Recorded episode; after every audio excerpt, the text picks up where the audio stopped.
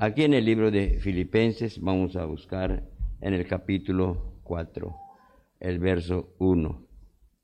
El apóstol San Pablo escribe a la iglesia de Filipos diciendo así, así que hermanos míos, amados y deseados gozo y corona mía, estad así firmes en el Señor, amados, estad así firmes en el Señor, amados, hablando de a los creyentes. El, el tema, hermanos, es estar así firmes al Señor. Cada persona que es del Señor debe estar firme a Cristo. No hay otro Señor más importante que el Señor Jesucristo. ¿Por qué? Porque Él ha dado su vida por todos los creyentes, todos los que, como dijo el hermano, antes de la fundación del mundo han sido escogidos. A su tiempo, pues Dios le manifiesta a las personas. El apóstol está hablando a los hermanos en Filipos de lo que pues él está deseando. Realmente un verdadero creyente, hermanos, es lo que desea de otras, otras personas que ya tienen al Señor Jesucristo, con esa fe verdadera que Dios únicamente la pone en el corazón de las personas. No es del hombre que escucha ni del que predica, sino es donde Él y lo regala a quien Él quiere dárselo. Y nadie puede rechazar cuando el Señor quiere dar esta fe a la persona, hermanos, es imposible que la persona pueda rechazarlo. ¿Por qué? Porque el Señor que lo está dando es el Todopoderoso, no es un pobre Diosito que, que muchas veces es manejado por los hombres, pero este Señor del cielo y de la tierra, hermanos, no es manejado por nadie. Él hace su voluntad, Él es el soberano de soberanos, el rey de reyes, el Señor de señores. Cada creyente al Señor Jesucristo tiene la fe verdadera y debe estar en esa fe firme, hermanos, que nadie lo mueva. Ahora, ¿qué es estar firmes? Que no se mueva en su lugar, que no es movido por nadie o por nada en este mundo. Ejemplo nos da el Señor en el libro de Mateo capítulo 7. Vean lo que nos habla aquí en... Me gustaría bien, hermanos, ojalá Dios les dé para que... Aquí en este libro de Mateo capítulo 7, el Señor está dándonos aquí dos cosas importantes que de la cual, hermanos, debemos entender cuál es la verdad que debe uno, de la cual debe estar uno aquí. Como estamos viendo, cuando decimos que no debe moverse uno o no ser movidos por nada ni nadie aquí en el Señor Jesucristo, el apóstol entonces está hablando, o sea, el Señor Jesucristo está hablando aquí en el el libro de Mateo capítulo 7, en el verso 24 dice, cualquiera pues que me oye estas palabras y las hace, le compararé a un hombre prudente que edificó su casa ¿ah? sobre la roca. Oye, ¿qué va a oír? La palabra de Dios, la palabra del Señor no es la palabra del predicador. La persona debe oír la palabra de Dios que es predicado. Dios es el que nos ha dado su palabra para predicarla tal como lo, nos ha entregado. No debemos de quitarle ni ponerle. Entonces dice así, cuando la persona oye y es edificado sobre la roca, dice, descendió lluvias y vinieron ríos y soplaron vientos y golpearon contra aquella casa y no cayó, porque estaba fundada sobre la roca. Eso nos da el ejemplo. Ese es el creyente, hermanos. Si estamos fundados sobre la roca, ¿quién es, es la roca? Cristo. Cristo es la roca. Y nadie lo puede mover, hermanos. Entonces, si estás edificado allá, nada ni nadie en este mundo puede moverle allá. Nada ni nadie en este mundo puede moverle. Puede venir problemas, tempestades en la vida. Uno siempre está allá. Nadie le puede. Ese es el ejemplo que nos está dando cuando estamos puestos encima de este fundamento. Recuerden, el apóstol San Pablo dijo, no hay otro fundamento, no hay otro fundamento mejor que el que está puesto por Dios, el cual es Jesucristo. Ese es el fundamento, Él es la base, hermanos, donde nosotros debemos de estar edificados y allí estamos firmes. Y como estoy uh, hablándoles, nada nos puede mover, nada, hermanos. Puede venir vientos de problemas, de enseñanzas falsas, nosotros seguiremos fieles al Señor. ¿Ah? Seguiremos fieles al Señor. Nosotros debemos permanecer en esta gracia que el Señor. Ahora, cuando una persona oye y no hace, ¿qué pasa con esas personas? Dice, cualquiera que me oye estas palabras y no las hace, le compararé a un hombre insensato que edificó su casa sobre la arena. Y descendió lluvias y vinieron ríos y soplaron vientos y dieron con ímpetu contra aquella casa. Y cayó y fue grande su ruina.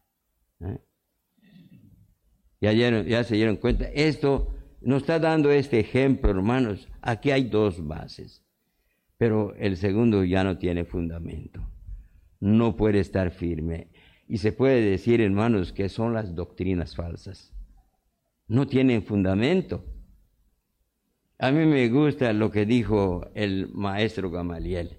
Si esta obra es de Dios, nadie la puede mover, nadie la puede destruir, nadie puede ah, deshacerlo. Pero si es de los hombres, fácil se deshace, hermanos. Fácil. Y eso es lo que nos muestra aquí el Señor Jesucristo, el fundamento que es el Señor Jesucristo, que es la roca, hermanos, nadie le va a mover allá. Nada de, en este mundo puede moverle, porque va a estar firme al Señor Jesucristo. Pueden venir vientos de doctrinas. Recuerden que en este mundo hay muchas falsas enseñanzas, hermanos. Yo creo que hay más predicadores que enseñan un falso evangelio que los predicadores verdaderos que Dios ha llamado, son pocos. ¿Por qué? Porque hermanos, están buscando lo más fácil, están buscando lo que desea la carne, porque no quieren poner a Dios en su lugar, como, como dice la palabra de Dios, creo que Él merece estar allá. Ellos quieren que manejen a este creador del cielo y de la tierra, a este Señor en la cual nos dice el apóstol San Pablo que seamos firmes allá. Entonces, aquí en el, libro de Efesios, donde leyó el hermano, vamos a ver en el capítulo 4. Vean lo que dice aquí el apóstol San Pablo a la iglesia de Éfeso. Dice así, capítulo 4, verso 14. Dice, las personas que tienen esa fe, que ya tienen el verdadero evangelio, dice, para que ya no seáis niños fluctuantes, llevados por doquiera de todo viento de doctrina, por estratagema de hombres que para engañar emplean con astucia las artimañas del error. ¿Tiene usted la verdad? ¿Tiene a Cristo? No le vamos a mover de esto vendrán con palabras mentirosas, hermanos, con palabras para atramparle. Pero el que es de Cristo, nada, nada puede hacer, hermanos, porque porque el Señor siempre está con nosotros para fortalecernos. ¿Eh? Y hay mucha gente que tiene facilidad de palabras para engañar, hermanos, pero la verdad permanece para siempre. El engaño lo hay, pero la verdad no se puede comparar a las palabras de mentira. Estar firmes en su poder. No hay otro poder que está solamente en el Señor Jesucristo, hermanos. Encontramos el poder. No hay poder en ningún hombre, en ningún rey, ningún eh, gobernante en este mundo. Todo poder desciende de Él. No hay, no hay nada que nosotros podamos hacer. Gracias a Dios que nos ha dado el poder de estar aquí en esta tarde. Gracias a Dios. Si no fuera por Él, Él es el que tiene poder para hacer todo. El Señor dijo, tengo poder para poner mi vida y tengo poder para volverla a tomar. Y nosotros no podemos decirlo, ¿verdad? Tengo poder para dar y, y volver a tomar. No hay en nosotros esto. Por eso no se puede salvar la persona. Tuvo necesidad de que Él viniera para dar su vida, hermanos, porque Él tiene poder de entregarlo y volverla a tomar. Y Él está ahora a la diestra de Dios Padre, esperando que todos sus enemigos sean puestos por estrado de sus pies. ¿eh? Sus enemigos no son amigos. Nadie cuando vino el Señor Jesucristo, no tenía amigos acá. Él tuvo que humillarse para ser enemigo, amigos de, de esas personas. Él se humilló, hermanos. Nadie de los hombres es capaz de humillarse al Señor, ni hasta ahora. No quieren humillarse, por eso ellos quieren estar encima de Él, quieren ordenarle lo que tiene que hacer, pero ¿cómo vamos a ordenar al Creador lo que tiene que hacer? Que cuando Él hizo eso, ¿dónde obtuvo ayuda? Él lo hizo de su sola potestad. ¿eh? No hay nadie, hermanos, que pueda ayudarle. Él tiene poder para guardarnos sin caída, lo dice Judas, capítulo, o sea, en el verso 24, cuando habló, Él tiene poder para guardarnos. Nos guarda de todo porque su poder está encima de todos y por todos. Su poder está encima de todos. Aún hasta mismo Satanás no puede vencerlo, porque él ha sido vencido con la muerte del Señor Jesucristo. Él guardó a Israel en el desierto, hermanos, donde estuvo Israel, allá estaba el Señor. No hay otro Dios igual a eso. el Dios que hace el hombre no puede guardarle, no puede guardarle. Ese, eh, nosotros pensamos que sí, pero siempre debemos recordar que lo que hace el hombre no tiene ningún poder porque no podemos darle poder, hermanos. Gracias a Él que tiene ese poder de sí mismo, Él sí puede darnos poder a nosotros de a sí mismo, hermano, no podemos. En el libro de Josué, vean lo que dice aquí en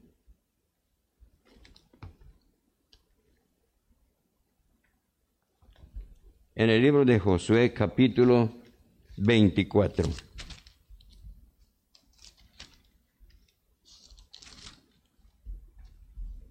En el verso 17. Josué capítulo 24, verso 17. Porque Jehová nuestro Dios es el que nos sacó a nosotros y a nuestros padres, dice aquí Josué, de la tierra de Egipto, de, de la casa de servidumbre, el que ha hecho estas grandes señales y nos ha guardado por todo el camino por donde hemos andado y en todos los pueblos por entre los cuales pasamos. Él guarda, hermanos. Él siempre nos cuida.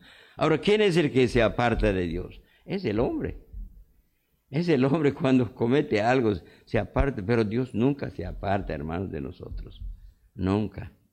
Él siempre está atento a nosotros. Si es que no parece que te ha, abandonado, es por algo que, que hayas hecho. Te está mostrando que debes reconocer tu condición ante Él para que ya vuelva esa comunión una vez más. Israel así pasaba. Cuando algo cometían entre esa nación, hermanos, siempre salían perdiendo. Y ahí claman a, Moisés, ¿por qué nos pasa esto? ¿Eh? Solamente nos sacaste para morir aquí. Y Moisés habla con Dios y le dice, debes examinar en, esa nación lo que está pasando para que vuelva. Entonces, ese Moisés tenía que ver el problema y se resuelve y vuelve Dios otra vez. Y siempre Dios les daba la victoria, hermanos. E, e, él es el único. Él es el que nos da la victoria, no hay. No hay otro, porque es el Todopoderoso. Nosotros no podemos guardarnos por nosotros mismos. No se puede. Una persona que de veras crea al Señor Jesucristo, nosotros si estamos firmes, si estamos guardados, no lo hacemos por nosotros mismos. El Señor siempre, Él guarda a su pueblo. Él lo guarda, Él lo cuida lo cuida hasta el tiempo que ya venga a buscarlo o que ya pase eh, de este lugar a la, tierra otra vez. Por eso dice la, palabra de Dios, si viene la muerte antes que venga, pero gracias a Dios porque nuestro espíritu, si somos del Señor, directamente vamos allá. ¿Ah? Pero si Él viene y no hemos muerto, entonces Él nos está guardando de todo, hermanos, hasta el día que Él tiene señalado. Tú mismo, si tienes eh, ese pensamiento de que puedes guardarte, nada. Es, lo mismo estar firmes, firmes al Señor. Él nos hace estar firmes, hermano. El hombre no puede por sí mismo estar firme al Señor. ¿Por qué? Porque nuestra carne es débil. La carne es lo que, hermanos, está ocupando el diablo porque sabe que ahí está la debilidad de nosotros. Pero gracias a Dios que Él nos ha dado ese espíritu de vida para que nosotros podamos estar firmes al Señor Jesucristo. Por eso, como vemos que dice el apóstol, estad firmes al Señor, estad firmes. ¿Tiene usted a Cristo Jesús? Esté firme a Él. Él te guarda en todo, en las enfermedades, en, las necesidades, en, todas las cosas que vengan en su vida, en, problemas, Él te guarda de todo, hasta el tiempo. ¿Mm? Hasta el tiempo, hermanos, porque Él tiene señalado eh, nuestro tiempo. No hace rato estábamos diciendo con la hermana, la vida está en Dios, en sus manos, ¿verdad? Él, cuando llegue el momento, tú no puedes seguir viviendo, ni puedes decirle a Él, yo quiero seguir viviendo. Ya llegó tu tiempo, te vas con el Señor. ¿eh? Tú no puedes decir ni hacer nada, pero gracias a Dios, hermanos, que nos ha dado a nosotros la oportunidad de, conocerlo, porque Él es el que nos ha conocido antes que, que tú lo conozcas. Él nos ha dado esta oportunidad. Entonces nosotros no podemos guardarnos, sino solamente el Señor nos puede guardar, hermanos. Dios guarda y Él cumple con su palabra. Él nunca va a fallar, hermanos, en todas las palabras que Él habló desde en el Antiguo Testamento y lo que habló también en el Nuevo Testamento. Nunca va a fallar su palabra. Estad firmes en su Evangelio. Ahora, el Evangelio, recuerden, en el libro de, Romanos, el apóstol San Pablo, Sabemos que no hay otro evangelio, aunque traten, hermanos, de enseñar, pero el evangelio es uno solo, es, es el evangelio de Dios. Aquí en el libro de Romanos capítulo 1, verso 1 dice, Pablo, siervo de Jesucristo, llamado a ser apóstol, apartado para el evangelio de Dios. Para el evangelio de Dios no es el autor el apóstol este evangelio. Él lo tiene, Dios se lo dio. ¿Qué es lo que tenía él? Eran las costumbres de los padres, es lo que enseñaba. Si Dios no le hubiese dado este evangelio, hermanos, va a morir enseñando esas mismas costumbres. ¿Ah? Pero más gracias a Dios, como Él lo tiene preparado antes de la fundación del mundo, llegó el tiempo, se lo manifestó, que era uno de, de ellos, uno de los escogidos. Y es cuando le reveló este evangelio verdadero, que debemos anunciar, que debemos predicar. Este evangelio no es de hombre, ni es hecho por el hombre. No, no es imaginación de nosotros. No tratemos de hacer un evangelio porque ya está hecho por el Señor. Fue hecho desde antes de la fundación del mundo. Este evangelio es eterno. ¿ah? Es eterno. Y este evangelio es el poder de Dios. Por eso, hermanos, cuando llegue al corazón, rompe ese corazón porque es poder de Dios. El apóstol habló aquí en el mismo Romanos capítulo 1, verso 16, dice, porque no me avergüenzo del Evangelio, porque es poder de Dios para salvación a todo aquel que cree, al judío primeramente y también al griego. ¿Mm? No me avergüenzo. Si uno no se avergüenza de su ídolo, ¿Cómo vamos a avergonzarnos de esa persona que nos está dando la vida? Que nos ha dado la salvación, hermanos, que con todo el oro que tenga usted no lo va a comprar. Él lo ha dado por su gracia. Y eso es lo que está reconociendo el apóstol cuando dijo, no me avergüenzo. Si no te avergüenzas de enseñar algo de ti mismo, ¿cómo vamos a avergonzarnos, hermanos, de enseñar lo que Dios nos ha revelado? que no es del hombre, no es hecho por el hombre, no son pensamientos ni sabiduría de hombre, hermanos, sino es de Dios, su sabiduría, su poder y todo es hecho por Él. No hay otro evangelio, Él mismo lo dijo a los Gálatas, no hay. Aunque traten, hermanos, de pervertir el evangelio, pero este evangelio verdadero, nada, nadie lo puede pervertir. Nadie, hermanos. ¿Por qué? Porque esa es la, la verdad del Señor. Aquí en el libro de Gálatas, vean capítulo 1.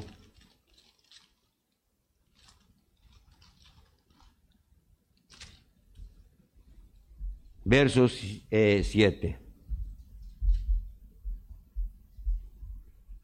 Dice, no que haya otro, sino que hay algunos que os perturban y quieren pervertir el Evangelio de Cristo. Cuando un falso viene contigo, hermanos, tiene mucha astucia, tiene muchas palabras mentirosas. Ellos buscan dónde está la debilidad de la persona, porque son siervos de Satanás. Y traen un falso evangelio usando la misma palabra, porque ellos usan esos textos, hermanos, oscuros para tratar de engañar. Pero aquel que tiene esa verdad, aquel que Dios ya le dio esta verdad, hermanos, no es fácil que sea engañado. No es.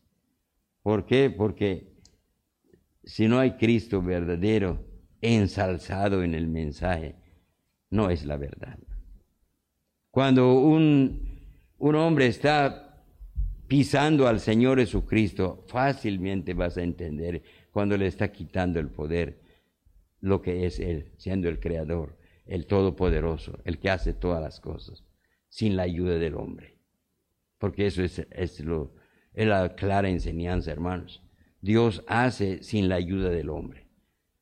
¿Por qué? Porque desde el principio, ¿quién le ayudó? Nadie. Y eso es lo que, lo mismo que está pasando hasta ahora en la salvación, hermanos no hay nadie que pueda ayudarle. Y gracias a Dios que Él es el que revela esta verdad. Aquí en el libro de, Corintios, vean lo que dice en su primera carta el apóstol San Pablo, capítulo 15, vean lo que les dice a los hermanos ahí en Corinto. Verso 1. Además os declaro, hermano, hermanos, el evangelio que os he predicado, el cual también recibiste, en el cual también perseveráis, por el cual asimismo, si retenéis la palabra que os he predicado, sois salvos, si no creíste en vano. Porque primeramente os he enseñado lo que asimismo recibí. ¿De quién? De Dios, hermanos.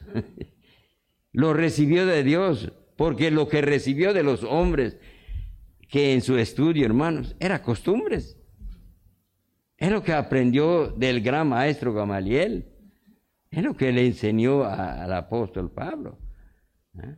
Le enseñó costumbres y es lo que estaba predicando. Era tan celoso. Es como toda persona que no ha sido conocido por Dios. Es celoso con su religión, con sus tradiciones.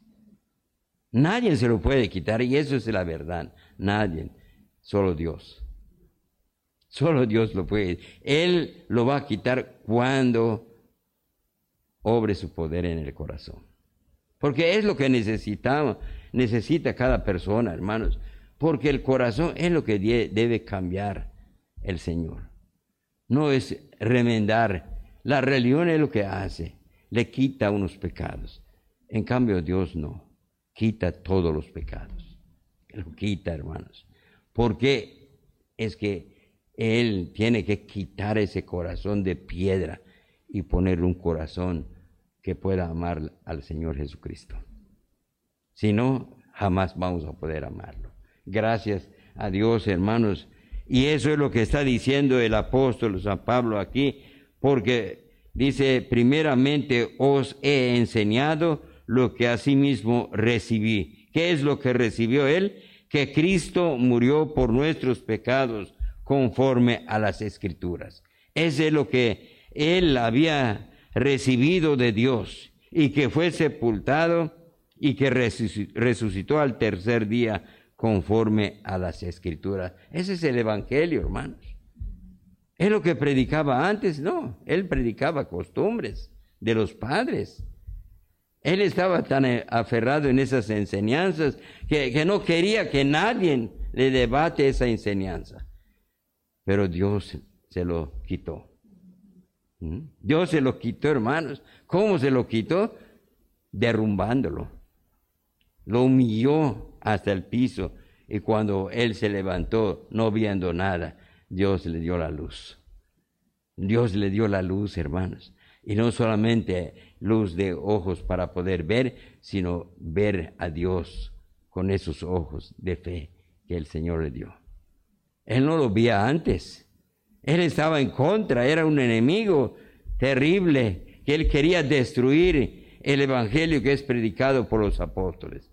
Pero vemos ahora que él dice aquí, lo que recibí, eso os enseño. Eso quiere decir que el Señor le dio este evangelio que él no tenía antes. Es como nosotros. No teníamos antes el evangelio, pero gracias a Dios que nos los ha dado, hermanos, porque no lo merecemos, no somos dignos. Eh, estaba yo platicando a los hermanos, realmente todos nosotros, hermanos, tenemos nuestro ídolo. Y eso es lo que adoramos tenemos temor a esos ídolos. Cuando realmente, ahora que leemos la palabra de Dios, el ídolo no es nada. El ídolo donde está, ahí está, hasta que no lo muevas. En cambio, el Señor del cielo y de la tierra, hermanos, Él está en todas partes. Él es omnipresente. Él está en todas partes. Y Él no puede pasar algo que no lo sepa. Él está en todo lugar y sabe las cosas que está pasando, hermanos. Ese es el Dios que debemos realmente adorar. Pero cuando lo va a adorar uno, hasta que Dios le conceda ese conocimiento. Pero si no, vas a morir creyendo en esas cosas que no dan vida porque no tienen vida. Tú lo hiciste, ¿cómo vas a darle vida? si tú no tienes vida propia, si Dios te está dando vida, ¿cómo vas a compartir esa vida con otras personas? No se puede, con otras cosas. Pero Dios sí, hermanos. Él, su vida misma nos ha compartido a nosotros por su gracia. Él nos dio la vida física y Él también nos está dando la vida espiritual, que eso es lo más importante, hermanos, porque con la vida física no es suficiente para conocerlo. Necesitamos la vida espiritual que viene del Señor Jesucristo por su gracia, para poder conocerlo y adorarlo tal como lo enseña la palabra de Dios, en espíritu y verdad. Así debe ser adorado a este Dios eterno, al Dios del Todopoderoso. Para predicar necesita que una persona lo tenga. Para que predique necesita que una persona lo crea. Necesita que Dios haya obrado en su corazón, porque no podemos enseñar algo que no tenemos. No se puede, hermanos. Necesita uno estar bien seguro con lo que está enseñando. Necesitamos nosotros estar en toda confianza, sabiendo realmente a quién creemos. Debemos saber. ¿Cómo lo vamos a saber? Por medio de su palabra. Por eso es necesario que cada día, hermanos, escudriñamos las escrituras, porque allá está la vida eterna. Está en Cristo Jesús. Ahí está. Entonces, hay gente que predica, no pueden anunciar la verdad porque no lo tienen. Pero los que lo tienen con todo su corazón, hermanos, lo están anunciando. Porque es necesario que compartan lo que Dios ya le dio en su corazón. Estad firmes en la libertad, en la libertad que Cristo nos ha dado. No hay otro o otra persona que nos haya dado libertad. Él, hermanos Dios. Aquí en el libro de Gálatas, capítulo 5, eh, vean lo que dice el apóstol San Pablo cuando habla. Dice en el verso 1, estad pues firmes en la libertad con que Cristo nos hizo libres, y no estéis otra vez sujetos al yugo de esclavitud. Estad firmes. Nos ha librado, hermanos, con su muerte. Él nos ha librado con su muerte. Él sufrió esa maldición por causa de su pueblo. Es lo que dice aquí en el capítulo 3, vean, en el libro de Gálatas capítulo 3, cuando habla, verso 15, Cristo nos redimió de la maldición de la ley, hecho por nosotros maldición, porque está escrito, maldito todo el que es colgado en un madero. Este sufrir nosotros lo debemos llevar. Él lo llevó, hermanos. Él sufrió esta vergüenza cuando él no tiene pecado. Porque él, hermanos, no hizo pecado para que sea condenado. El pecado que él cargó es nuestro pecado. Es el pecado de su pueblo. Es el pecado de su pueblo con la cual, fue condenado, hermanos. El pecado de los que Dios escogió antes de la fundación del mundo se lo descargó encima.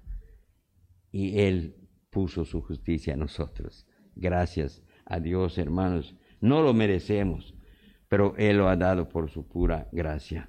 Él los libró, Él llevó nuestra maldición en la cruz. Por eso dice la palabra de Dios que no hay condenación para el, el que está en Cristo Jesús. Es claro lo que dijo Pablo. Ninguna condenación hay para los que están en Cristo Jesús. Eso quiere decir que hermanos está quitando todo lo que el hombre pueda pensar que no puede ser condenado siguiendo una religión. Estábamos viendo en la, mañana de un texto cuando allá dice que fueron llamados por primera vez cristianos. Ahora, ¿por qué les llamaron cristianos? porque estaban siguiendo a Cristo. Cuando una persona sigue un día una religión, esa persona es llamado así. Pero el que sigue a Cristo realmente debe ser llamado cristiano, porque está siguiendo a Cristo, aquel que dio su vida por él y aquel que fue condenado por él.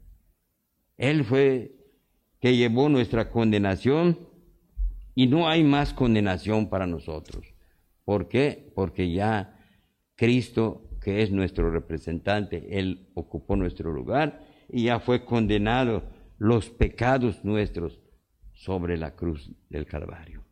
Y ya no, no hay más condenación, hermanos. Por eso dijo Juan, el que en él cree no es condenado, pero el que no cree ya ha sido condenado. Está, claro las escrituras. Necesitamos a Cristo, hermanos, porque allá está la libertad de la condenación. Estad firmes en la doctrina de Cristo. No hay otra doctrina verdadera que es del Señor Jesucristo. Él es el fundamento en la cual nosotros debemos de estar. Aquí en el libro de Timoteo, capítulo, en su primera carta a Timoteo, primera carta a Timoteo, capítulo 4, el verso 13. Dice, entre tanto que voy, ocúpate en la lectura, la exhortación y la enseñanza. No descuides el don que hay en ti, que te fue dado mediante profecía, con la imposición de las manos del presbiterio. Ocúpate en estas cosas, permanece en ellas, para que tu aprovechamiento sea manifiesto a todos. Ten cuidado de ti mismo y de la doctrina persiste en ello, pues haciendo estas, esto te salvarás a ti mismo y a los que te oyeren. Ten cuidado. Nos está diciendo, ten cuidado de lo que enseñas. Es Cristo nomás, hermanos. Es lo que tenemos que enseñar. No hay otra enseñanza verdadera la que Cristo nos ha dejado. Las enseñanzas son puros cuentos de los hombres. Pero nosotros no solamente estamos enseñando un cuento, sino estamos enseñando una persona, que es Cristo. Ahora, hay que estar firmes en Él. No le debe mover nada, como enseñó el Señor Jesucristo. Si estamos fundados sobre Él, nada nos puede apartar. Nada, hermanos. Porque el que nos ha salvado ya lo venció todo. Y por gracia es que somos de Él. Por gracia, hermanos, nos ha comprado con su sangre que Él derramó allá en la cruz del Calvario. Esa sangre es suficiente. Hermanos, estar firmes en Él. No venga nadie a engañarle. Firmes al Señor Jesucristo. Él es el único que da todo. Y está, al recibir la salvación, todo lo tenemos de Él porque todo es de Dios y nos los ha dado. Gracias a Dios, hermanos, por su palabra. Que Dios les bendiga.